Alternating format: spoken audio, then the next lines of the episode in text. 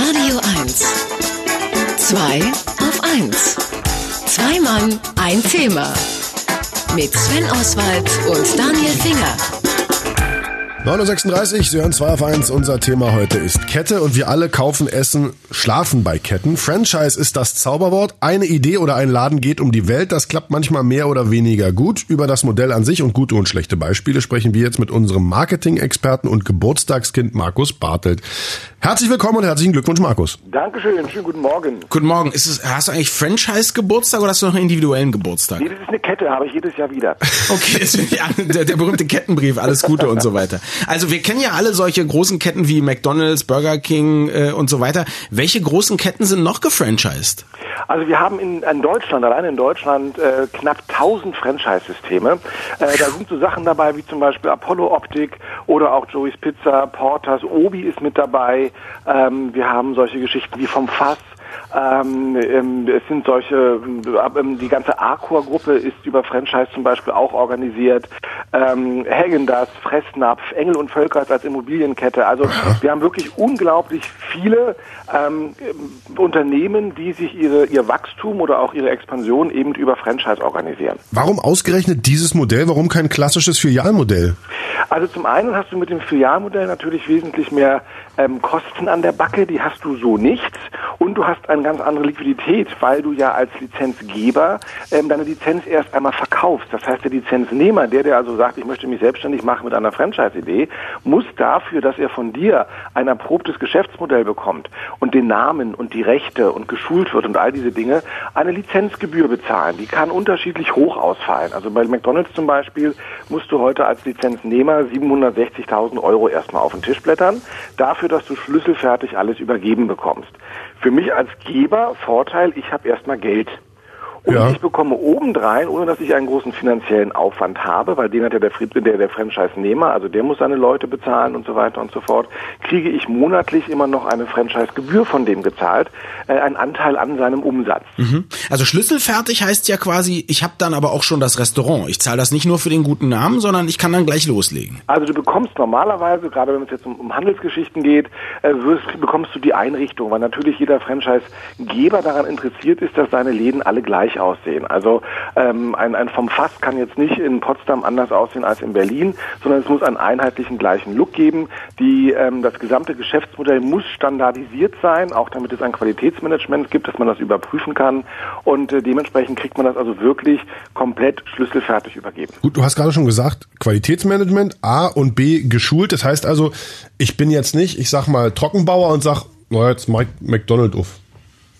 Ähm, theoretisch würde es so gehen oder ähm, ist das denkbar. Ähm, Wenn die Burger oft besser gebaut, glaube ich. ähm, ja, würden die besser halten. So hoch sind die Nein, nicht. Also das, das Prinzip ist ganz einfach, dass du natürlich Schulungen bekommst und du bekommst nicht nur Produktschulungen, sondern du bekommst auch Schulungen im Umgang mit den Mitarbeitern ähm, und ähnliche Sachen. Ähm, viele andere Dinge werden dir aber auch abgenommen. Also viele Franchisegeber sagen, pass auf, äh, wenn du einen Rechtsanwalt, Steuerberatung, PR brauchst, das machen wir alles von der Zentrale aus.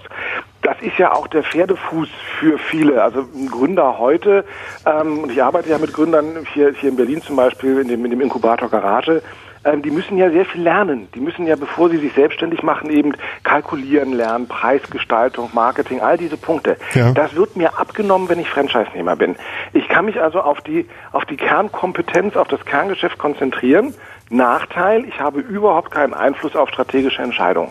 Also alles, was geplant wird, Marketingmaßnahmen, Ausrichtung in die Zukunft, das macht die Zentrale. Ich bin quasi nur in Anführungsstrichen Erfüllungsgehilfe. Ähm, jetzt würde ich mir äh, vorstellen, das erste, was so ein Franchise-Geber bitte machen soll, wenn ich jetzt ankomme und sage, ich möchte da mitmachen, der soll mir realistisch sagen, ob da und so, wie ich das plane, das auch eine Lizenz zum Gelddrucken ist oder ob ich vielleicht nach einem Jahr wieder zumache. Machen die das auch? Ja, also bei vielen, nicht bei allen, aber bei vielen ist die Standortanalyse im Service mit inbegriffen. Das heißt also, es wird ja auch der Standort gesucht und es gibt natürlich dort auch Fachleute, die genau gucken, was für eine Kundenlaufquote hast du dort, ähm, wie ist die Kaufkraft in dem Gebiet. Du bekommst oftmals auch Gebietsschutz, also du ähm, hast dann ein Gebiet, wo du nur alleine bist und nicht noch eine zweite Filiale nebenan aufmacht.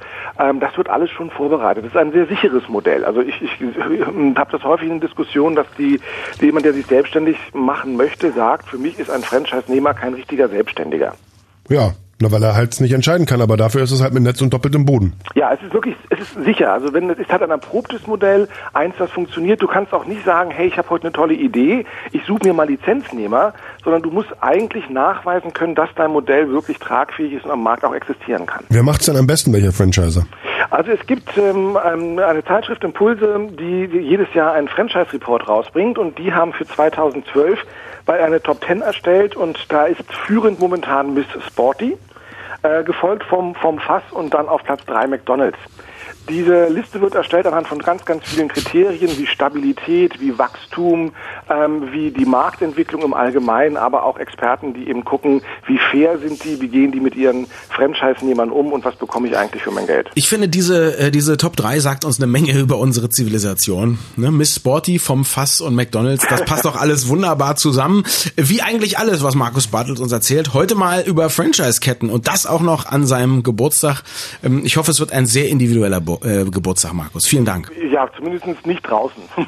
alles nochmal zum Nachlesen bestimmt unter marketing.de, oder? Es ist alles schon drauf, ja. Wunderbar, danke. Lass dich feiern. Ciao. Tschüss. Radio 1. Zwei auf eins. Zwei Mann, ein Thema. Mit Sven Oswald und Daniel Finger.